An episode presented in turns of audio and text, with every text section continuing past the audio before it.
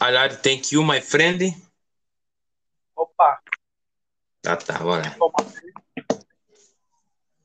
É... 3, 2, 1. Rapaziada, eu peço desculpas porque o Action que a gente gravou, o nosso aplicativo, só deu até taxa de 30 minutos, então a gente vai gravar a parte 2, aqui é a parte 2 da parte 1 do episódio 6. Complicado. É, eu e Rian, a gente tá falando. Só, presente, só falar oi, Rian, de novo, só pra falar que seu convidado. salve, salve pessoal, aqui quem tá falando é o Rian. Tamo junto. É, isso daí, rapaziada. A gente tava falando do Barcelona, mas como que o gravador ajudou nós, cagou tudo. Então, a gente tá falando do Barcelona, a gente tá falando sobre o embalo do Barcelona, né? Eu, eu mandei o roteiro pro Rian, da parte do Barcelona, do Corinthians e o resto eu não mandei por, por uh, agitação, mas pelo que você viu aí no. Você tá vendo o roteiro no canal. Barcelona tem uma estatística interessante, né? Na La Liga, não sei se você leu ou o que, que eu fale, pelo menos. Não, eu li sim. O Barcelona tá vindo numa crescente muito alta. É, a gente tá vendo que o Xavi aí, é, apesar dele ter começado, ter começado bem mal, assim, entre aspas, né? Ele. Eu, o Xavi é uma coisa que eu sempre digo e uma coisa que eu vejo muito no futebol europeu e que eu não vejo no brasileiro. De tempo para o técnico trabalhar. Foi uma coisa que aconteceu com o Xavi. O Xavi teve tempo para trabalhar, para contratar quem ele queria, da forma que ele quer, e agora a gente está vendo aí o Barcelona nessa crescente. A gente está vendo que o Barcelona está tentando sair da crise, tá igual uma Fênix, está tentando se ressurgir das cinzas, e eu espero que isso aconteça. Eu espero de verdade que isso aconteça. É, o futebol europeu já foi o futebol modelo do do mundo durante muito tempo. E depois da saída do Messi e do Cristiano Ronaldo, a gente viu que o futebol europeu deu uma decaída enorme. Futebol europeu não, futebol espanhol, desculpa. Deu uma decaída enorme. E faz tempo que a gente não vê né, os times do futebol espanhol de destaque. A gente não vê mais um jogador ou um time especificamente, e eu acho que é muito legal a gente ver o Barcelona de volta, traz uma, uma, uma questão de nostalgia, uma pega emocional principalmente, a gente que cresceu nos anos 2000 vendo Barcelona e Real Madrid como os principais times do mundo. É, porque querendo ou não, é o que o Xavi tá fazendo, ele tá sendo uma coisa impressionante, junto com os atacantes, o Adama Traoré, Fernando Torres e o. Quem que era? Oh, agora eu esqueci. Nossa, agora deu. O Aubameyang. É o Aubameyang. Isso. Eu não sei falar o nome dele. É o Aubameyang, tanto faz. Mas, mas no ataque do Barcelona tá muito interessante. Fala aqui das estatísticas aqui rapidamente. Nesses cinco jogos que o Barcelona teve, o Barcelona não teve nenhuma derrota. Que foi contra o Atlético de Madrid 4 a 2 o clássico da Catalunha. É, o espanhol enfrentou o Barcelona, foi 2 a 2 o Valência, o Valência perdeu de 4 a 1 e o, Barce e o Barcelona ganhou do Atlético de Madrid de 4 a 0 e também está contando a Europa League, que ganhou de 4 a 2 Fala, da, fala aqui da estatística aqui. A média de gol do Barcelona é empacou. Antes estava 1 e 2. Agora está sendo uma média de gol de 1,8. Que é uma média alta e boa. Um time que está começando a se reconstruir com grandes jogadores, principalmente promessas, tipo Gavi, o, o, Rick Puig. Rick Puig não. É, também. Eu deu o branco. Nossa, eu tô dando branco, tô ficando velho, gente.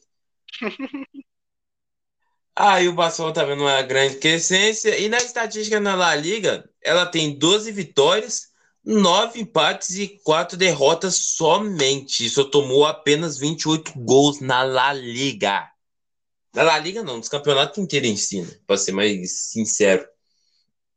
É, Rapaziada, eu peço desculpas aqui, já peço até desculpa até pro Rian também, que eu não consegui achar a merda da estatística do novo treinador do Santos. Se, no caso, estiver tendo um canal que eu assisto muito no TikTok, não sei se você assiste, Rian, que é o Esporte Alternativo. Que o moleque ele fala pra caralho de estatística, eu acho, eu acho, ele, eu acho ele muito foda. Que ele falou do Santos ali, mas eu não peguei, porque até porque vou montar o roteiro na Depressa, porque a gente tem que gravar essa parte 2. É... Vamos falar aqui do Corinthians. O Corinthians. Ô, Rian, vamos lá. Eu, sei que você é um torcedor rival, Mas, mas, tu, mas tu achou legal um português vir por mais outro português vindo pro Brasil, agora pro Corinthians? Tu achou legal assim? não... Cara, eu acho que assim. É legal. Você não tem. Ter... É. é. É legal ter, tipo, treinadores estrangeiros, porque dá mais opção pros times.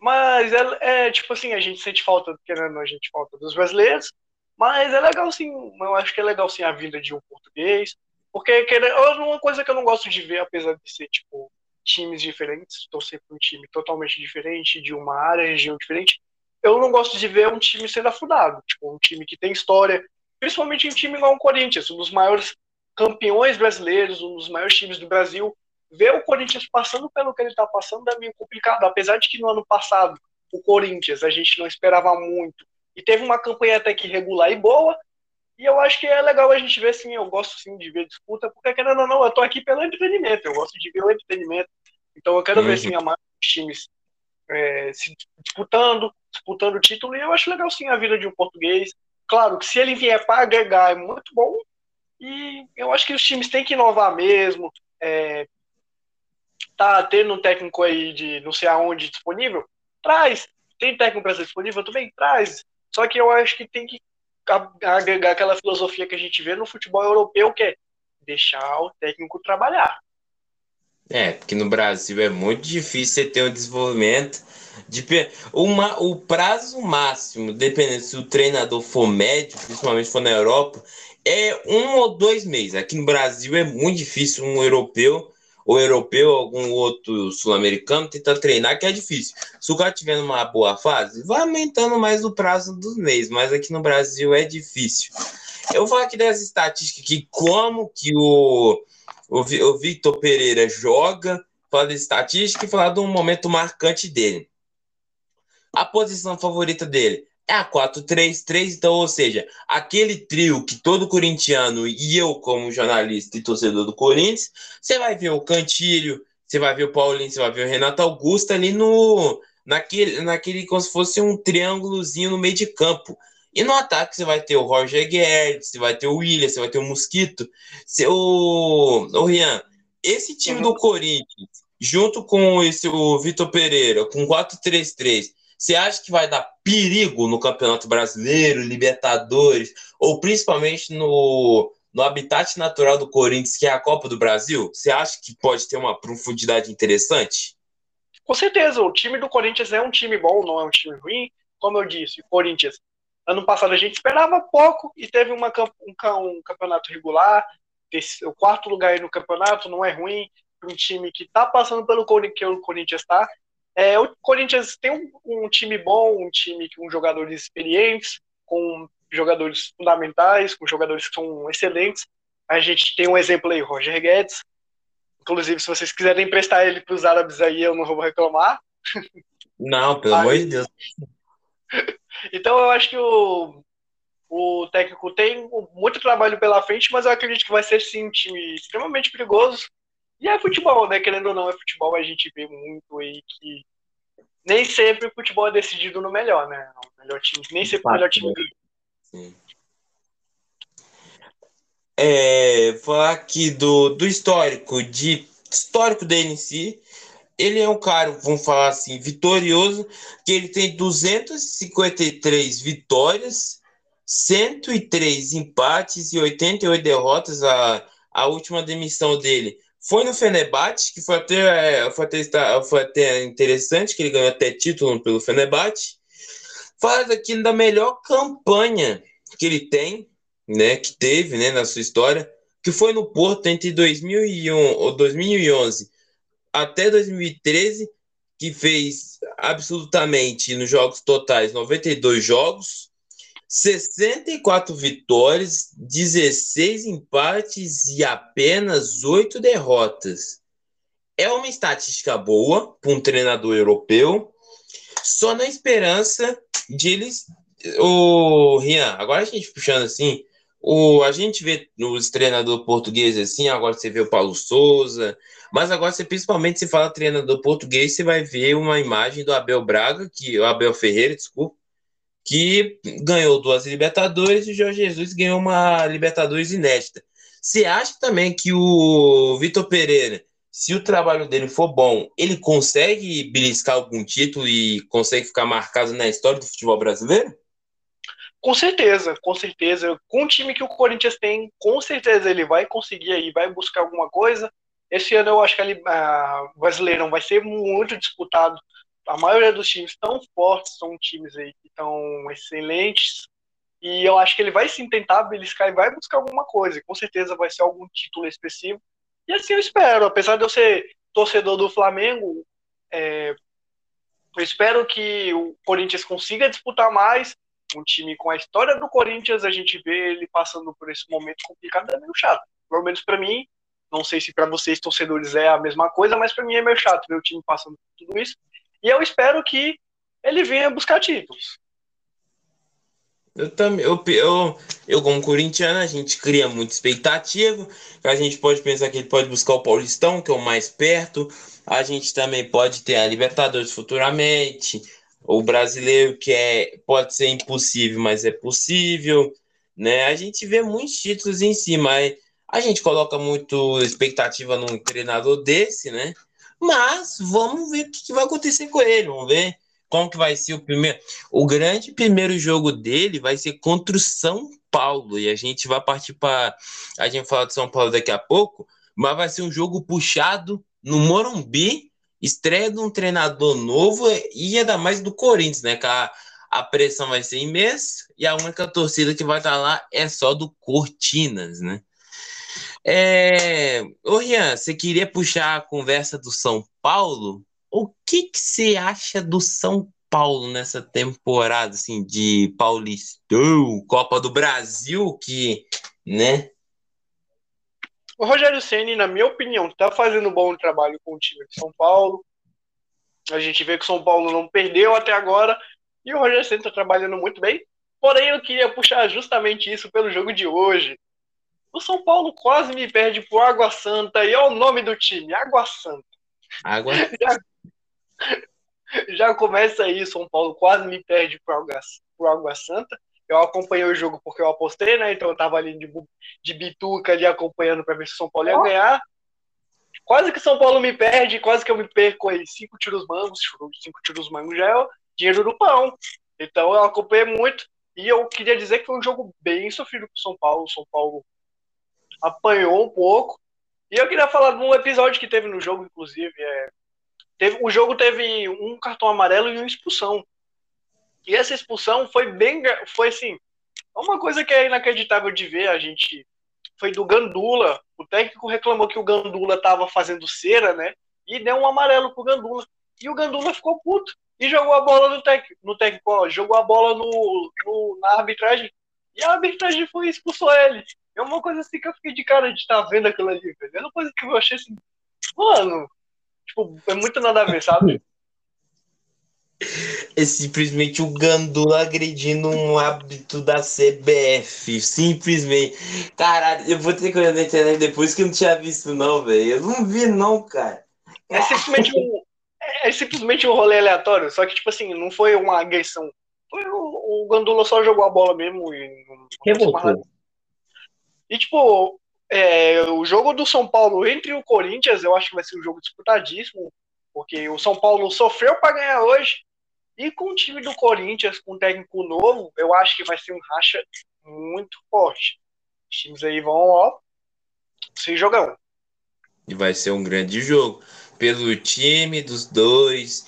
O Corinthians tem uma vantagem que no papel o time do Corinthians é bom, mas o time de São Paulo também Dá uma reconstruída, mas para mim só dá reconstruída só no Paulistão, né? Nada de tirar onda de rival, né? Mas assim, time de São Paulo tá legal, tirar o voo. Eu acho que das opções ali pro São Paulo começar a ficar bem, com todo respeito, sim, eu como visão de corintiano, eu acho que tem que tirar o, o Volpe do gol. Eu, eu, acho que, eu acho que o Volpe, o, o Volpe e o Diego, o Diego Alves é tipo o inimigo do gol. Porque não dá mais. Não dá. Você vê os dois, você vê a cara de sofrimento. Você vê o Luan querendo escapar num stories ali, mas o Luan ele consegue entregar um pouco, mas os dois não dá mais. Não dá. Para mim tem que tirar o Thiago Volpe e colocar o reserva desde pronto. eu tava navegando hoje no Twitter e eu vi esse meme do. Ah, ele se escondendo nos stories. o, a mina dançando lá e ele lá. Aí ele, assim, ele dá uma disfarçadinha e sai. Ele, ele dá aquela olhada assim, aquela olhada de bitica e depois fala, ó, oh, tô indo embora. A fase tá ruim pra mim. Eu vou embora.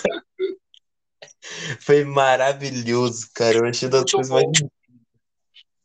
Mas é isso, né? O grande o Tricas, né? Vamos falar com o nosso grande Tricas, nosso grande amor do futebol brasileiro, que é o Tricas, graças a Deus. E bom, rapaziada, a gente ia falar sobre isso. Rian, você quer dar um grande recado, assim, um grande abraço, um beijo, assim, para um amado, um amigo? Vamos lá. Primeiramente, eu queria mandar um valeu, Natalina. A pessoa que vai, que falou para me falar isso vai entender. É, eu queria também mandar um salve aí pro grupo dos bovinos aí, salve, salve parceiros aí, mandar um salve pra Mila, que infelizmente não pôde estar conosco, pra Mila, pra Mari Sabonete, pra Mari Risadinha, pra Elô também, principalmente, mandar um salve aí, vocês estão no meu coração, eu gosto demais de vocês, eu queria mandar um salve pra tu também, André, muito parceiraço aí, mano, parceiraço. Ah, que isso? Que o isso, André né? é muito foda, velho. O André é muito foda, queria estar agradecendo. Principalmente a oportunidade de poder estar aqui, poder estar participando do projeto. E é isso, mano. Tamo junto, parceiro. Ó, rapaziada, sexta-feira provavelmente terá o novo episódio. A gente vai tentar se reunir. Quem sabe o Rian pode estar na sexta-feira ou também ou algum outro dia. A gente vai combinar e com a outra pessoa especial que vai estar também. Ó, queria agradecer a pessoa que está ouvindo nesse exato momento. Você está aqui até o final, eu te mando um pix de dois reais. Pela, vou, pode dizer assim, pelo trabalho. Muito obrigado por ter escutado. Ó, negócio é o seguinte, rapaziada. Meu computador tá chegando aí. Eu vou ver se eu volto com os conteúdos na internet com inovadores do esporte, tá? Eu só não vou criar um, um TikTok só do Inovador do Esporte, até porque tô focando só no meu conteúdo. Quem quiser seguir eu no Instagram e outras redes sociais, tá na descrição do YouTube. O Rian, infelizmente, ele não tem redes sociais. Tem? Tem? Tem não, né, Rian? Na verdade eu tenho, só que aí aconteceu alguns problemas aí, eu perdi acesso a todas elas e eu tenho que fazer de novo, mas tô com preguiça. Ai, viu? Exatamente, gente. É, é, é isso que o povo brasileiro quer, mais preguiça. Ó, então é isso. Muito obrigado para quem escutou até aqui. Peço desculpas por não dar muitas sequências, coisas que estão ocorrendo na minha vida. Então, pode ter live algum dia de eu jogando alguma coisa no YouTube, ou na Twitch, ou no TalkTeco em outro lugar. Mas é isso. Muito obrigado para quem escutou de verdade. Valeu, falou e até mais. Tchau!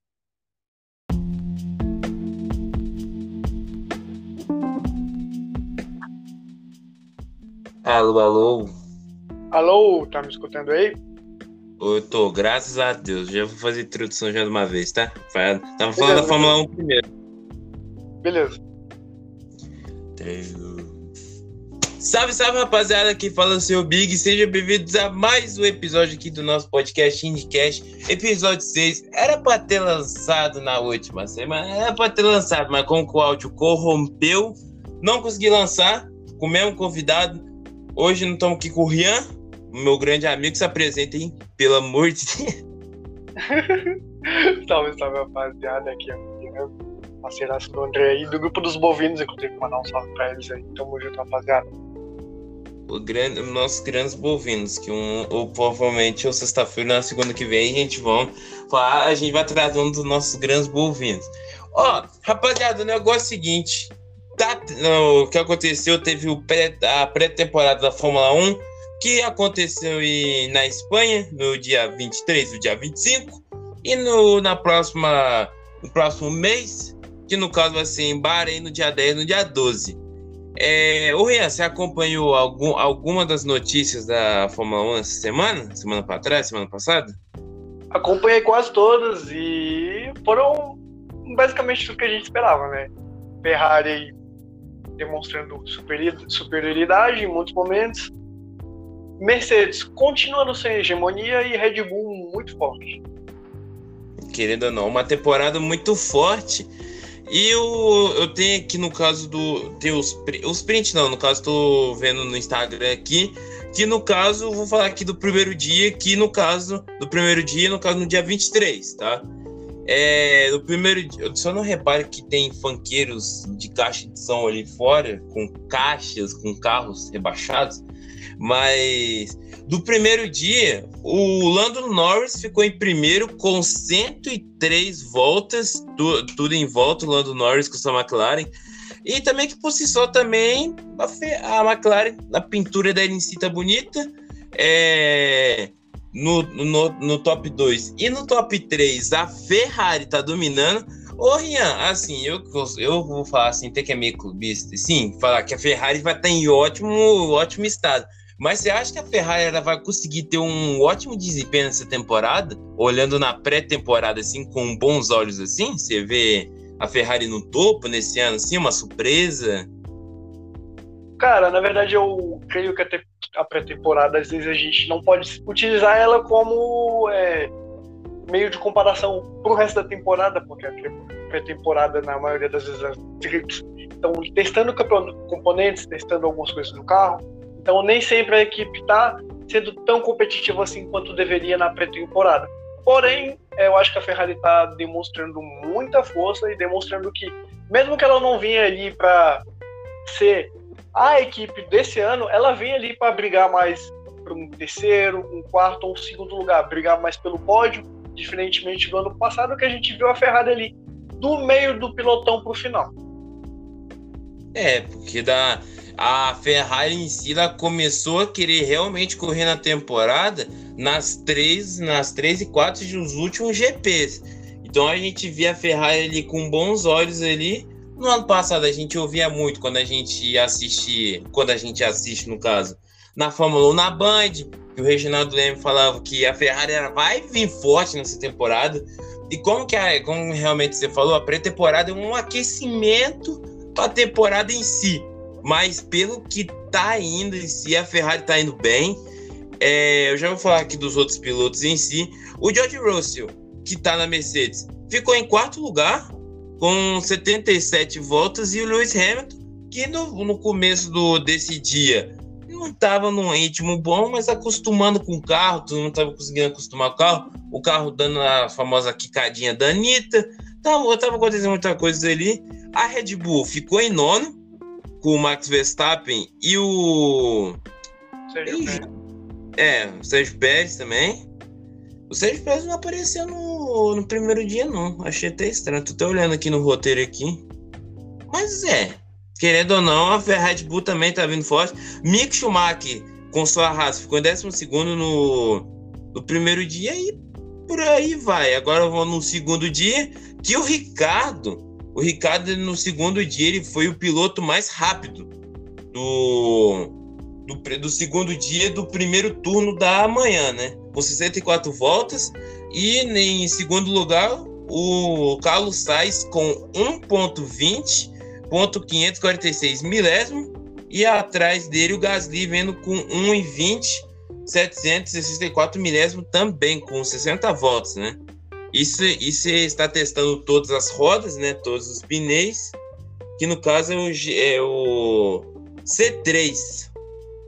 No caso foi o C3 que foi utilizado. Que nesses dias ele estava testando cada pneu, essas coisas.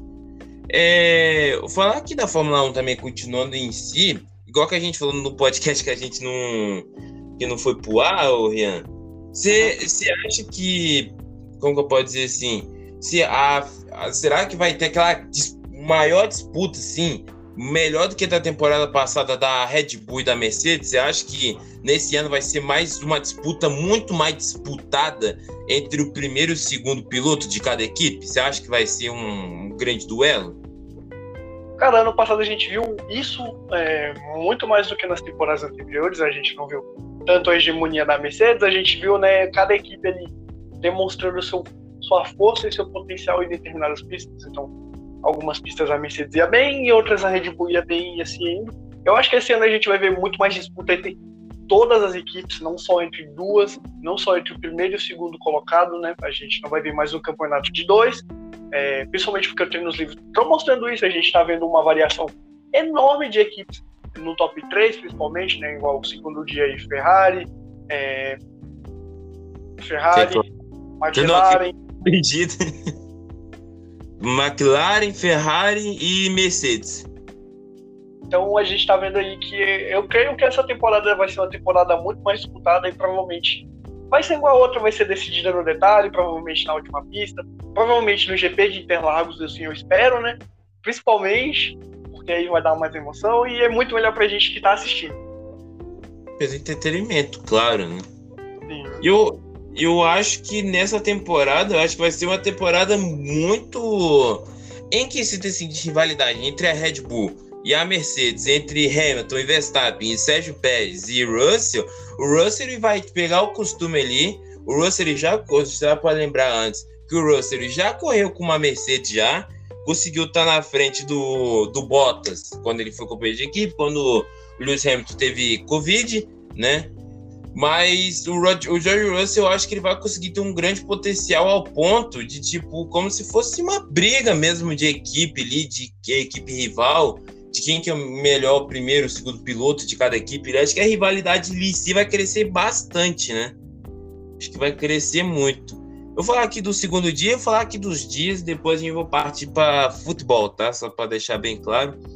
É, no segundo dia de qualificação, a Ferrari ficou em primeira com Charles Leclerc, com 79 voltas.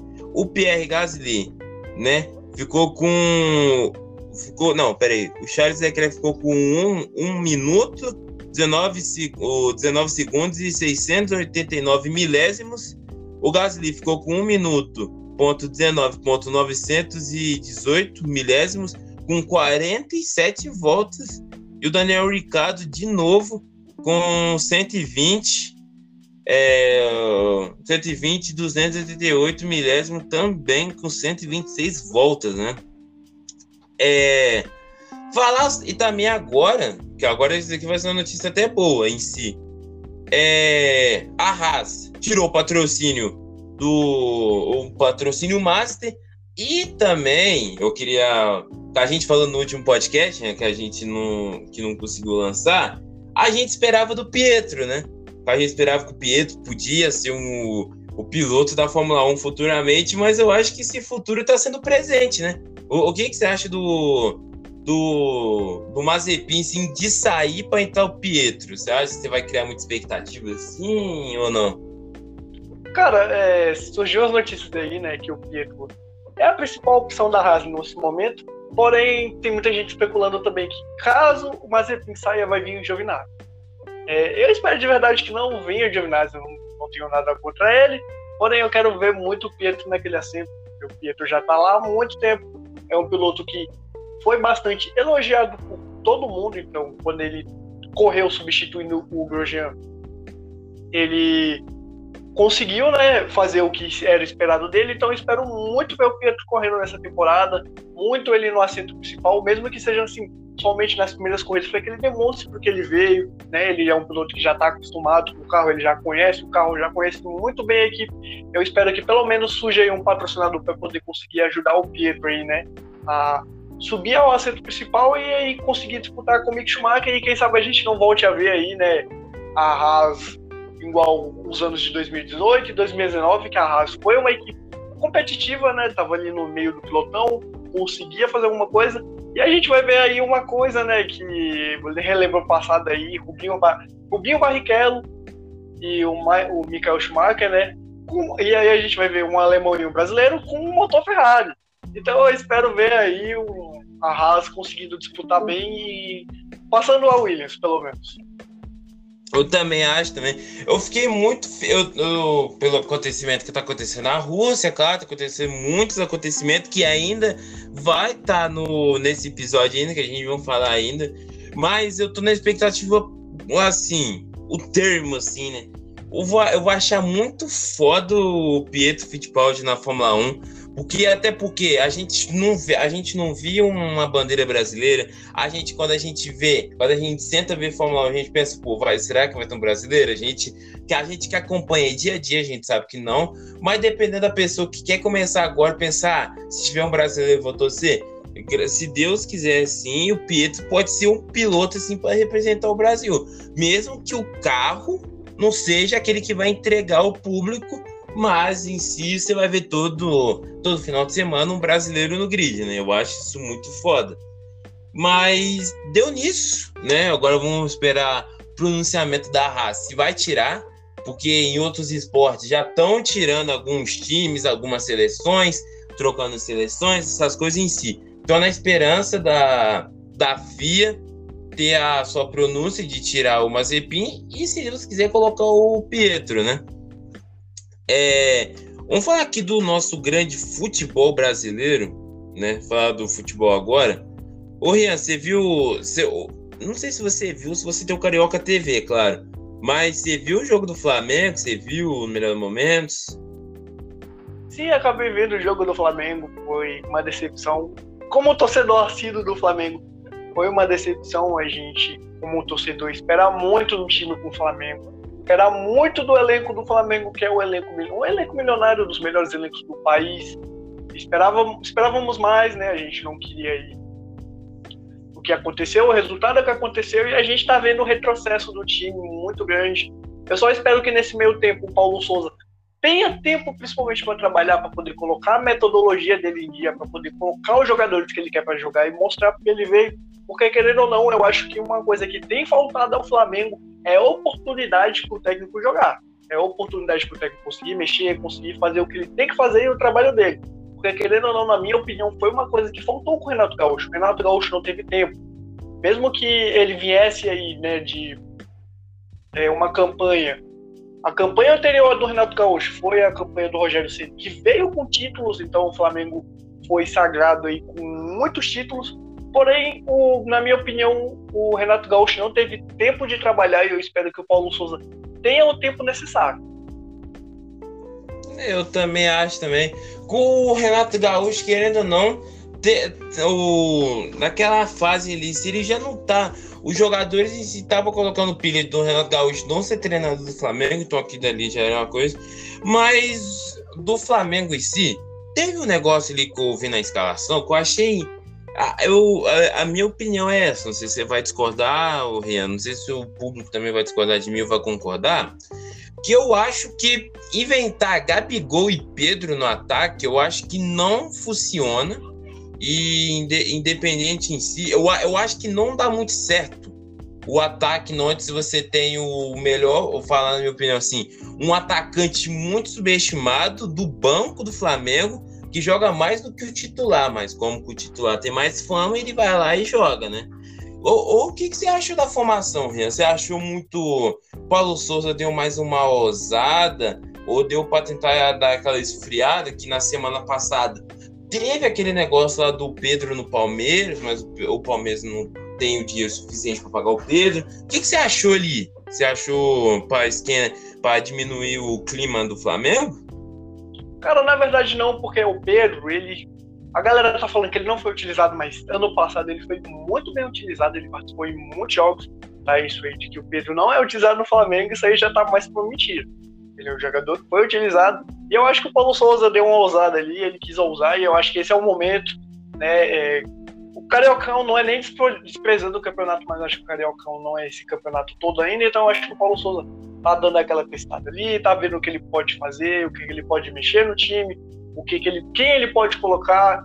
É, eu acho que essa questão do Pedro ter entrado também foi muito naquela da semana passada também, mas o Pedro foi um jogador que foi muito utilizado, então eu não acho que ele seja um que né o que o pessoal estava dizendo que ele não era um jogador que é utilizado e eu acho que o Paulo Souza quis demonstrar justamente isso que ele é um jogador que é utilizável e que ele vai utilizar. Uhum. Eu achei. Eu, eu não vi o jogo do Flamengo, pra ser bem sincero, que até porque eu não consegui ver. Mas pelo que eu tava vendo nos placares, que eu tava, eu tava vendo o placar do Google ao vivo, que eu, eu, eu não vou ter uma opinião concreta, até porque eu não vi o jogo do Flamengo. Mas deu para perceber que o Flamengo tomou sufoco do Resende, custou para tentar procurar o seu jogo, seu grande, seu grande jogo, que é para matar o jogo, faz um, faz dois, faz três para acabar o jogo, mas eu vi que demorou bastante. O Rezende fez um, fez o outro. Aí o Flamengo foi na sufocamento, E depois teve o gol da Rascaeta e o gol do Gabigol, né? Achei, eu achei o jogo, né? Eu olhando no placar, achei bem margo, né? Que demorou muito pro Flamengo reagir pela escalação ali do Flamengo ali com o Rodinei. O Rodinei é um ótimo jogador, mas o Flamengo não entregou aquilo que é tudo, né? É, falar aqui rapidinho aqui do Botafogo e do Portuguesa, da Portuguesa do Rio, que por incrível que pareça, acho que foi um dos jogos que eu mais fiquei mais assustado no final de semana. Um literalmente um 5 a 3 para Portuguesa. Uma, uma, das coisas mais aleatórias que eu vi nesse final de semana. É... Ô, Rian, você viu a Copa da Inglaterra também? Você viu? Cara, eu não cheguei a assistir porque eu tava assistindo o jogo do Flamengo, tava assistindo o CBLOL também. Mas eu acompanhei as notícias e foi um jogão, hein? Foi um jogão muito pegado. Eu acabei assistindo somente o momento que teve a treta ali, que o Arnold ali foi pra cima do. do. do Harvest, foi. e aí deu uma. Sim, e aí deu a treta generalizada lá. Eu só vi esse momento, mas, cara, foi um jogão. Foi um eu, jogão. Eu... Ah, pode falar. Foi um jogão. Eu acho que os dois times jogaram muito bem. Porém, eu acho que o Chelsea demorou um pouquinho ali, não conseguiu entrar no jogo, né? Cara, eu vou te falar que eu vi o jogo ontem, eu vi, eu vi no, eu vi no segundo tempo prorrogação e pênaltis, e o jogo tava, eu acho que foi um 0 a 0 mais incríveis que eu vi. O jogo muito igual para igual. O Mendy, principalmente, catando horrores, catando horrores. Só que o Chelsea ele consegue fazer o mesmo de sempre, que jogar muito bem nos tempos normais. Algumas vezes o Kepa salvou, mas eu achei muito ao contrário, porque até porque o Kepa ele o Kepa não, o Mendy ele catou muito mais. Eu acho que foi um dos melhores desempenhos que eu vi do Mendy no gol na minha vida assim, porque o Mendy ele tá catando muito, cara, ele tá catando muito, foi campeão da com a Senegal catou lindo que é uma beleza, mas, né, o Tuchel colocou o Kepa para garantir nos pênaltis, mas infelizmente não foi aquilo, né, que esperava. É, do Corinthians, o Corinthians ganhou de 1 a 0 do do Bragantino dentro de casa. Gol do Mosquito, foi até para foi até abraçar a torcida. E vamos falar de um assunto aqui, um assunto que vai agregar aqui no, é, da FIFA. A FIFA fez o seguinte: FIFA, UEFA, que a. Eu vou dar a notícia aqui depois a sua opinião, Rian. É, a FIFA anunciou que a Rússia não poderá jogar jogos em casa que terá que terá que usar o nome de União do Futebol Russo. Está proibido de utilizar a bandeira e tocar o hino nacional. Caso, caso ninguém não seja o, o menino da caverna, está acontecendo a guerra, lógico. É... Ah, eu não sei como falar assim, né? Tá mais do que certo, né? O, a FIFA UEFA ali, tirando os times russos, tirando a Rússia para jogar esses campeonatos em si. Você concorda também, Rian? Sim, em quesito de. Não tem muito o que falar, né? Mas. Cara, na minha opinião, é a UEFA e a FIFA estão fazendo o que é possível o, e o que é cabível para eles, né? De estar tá tentando parar a Rússia da maneira deles aí no futebol e nos outros esportes. É uma calamidade o que é está acontecendo. É, é uma, em pleno século XXI, uma coisa assim que a gente não imaginava, nem imaginaria. E é uma tristeza sem, sem tamanho ver isso, e principalmente a gente vê que tem pessoas sendo prejudicadas por conta disso, né? Então, tipo, é, alguns jogadores, alguns atletas estão sendo prejudicados por conta disso. Mas eu acredito que a UEFA e a FIFA estão fazendo o certo, estão fazendo o que é cabível para eles, estão tentando parar né, a Rússia da maneira deles, do jeito deles, estão na área deles. Eu acredito que é uma coisa assim que não tem muito o que dizer. Né, a gente, eu pelo menos concordo totalmente com o que, tá, com o que a UEFA está fazendo, mas eu espero que essa situação se resolva logo porque, querendo ou não, tem muitos atletas, atletas sendo prejudicados por isso, e até mesmo brasileiros, né? Que a gente vê aí muitos brasileiros na Liga Russa, na Liga de Futebol da Rússia, e a gente vê que esses caras vão ser prejudicados por conta disso também. Uhum. Eu, também vou nessa também. É, eu só queria só nessa entrada em si, porque até porque, como nós sabemos, guerras e outras coisas, queremos que não mate mais civis da Rússia. É, falar daqui da, rapidamente da NBA, o Los Angeles Lakers, foi mal, desculpe de fazer isso, é que ontem teve o jogo do, do o Memphis Grizzlies e Chicago Bulls. Você, você acompanhou alguns jogos da NBA ontem, Rian? Cara, infelizmente não, porque tava no trabalho, mas eu acabei vendo lá o resultado final e. Foi jogão. Memphis Grizzlies conseguindo fazer o que é o possível com aquele time. O time no, que tem o Jim Moran, né? Foi, jogou até bem. Começou o jogo do Chicago. Foi um jogo até apertadinho ali, querendo ou não. Mas Memphis Grizzlies depois só foi para cima, foi indo mais, foi indo mais.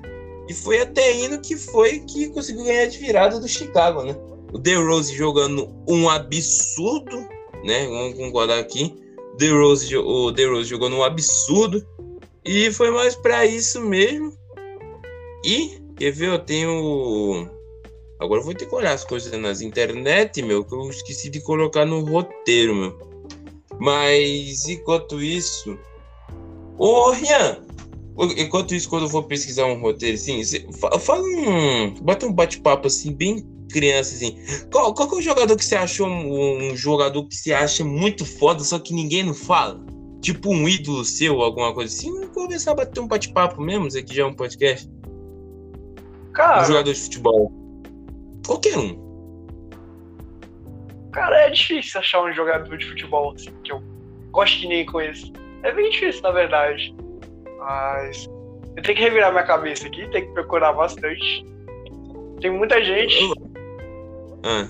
Não, se quiser que eu fale o meu, eu falo o meu, mas. Não, pode falar o seu aí, porque eu vou tentar pensar no meu aqui. Eu acho que eu não vou encontrar, mas pode falar o seu aí.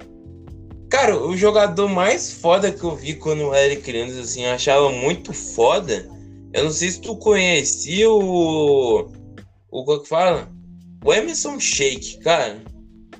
Não é porque, nem porque eu sou corintiano, essas coisas. Mas o Emerson Shake muito foda, cara. Tipo, não. Se alguém falar, ah, mas o Emerson Shake foi isso, mas foi aqui. Mas eu acho o Emerson Shake muito mais foda que qualquer outro cara que fez história no. E no, dentro do Corinthians, ele sim, nas épocas de 2000, assim. Eu acho o Emerson Shake muito foda ou também um Dagoberto, que jogou no São Paulo também. Mas é, um jogador. Tá, é, o, nacional... o Emerson é uma boa escolha, ele é um jogador que né, participou de uma campanha muito boa do Corinthians ali nos anos 2000, né? Muitos títulos.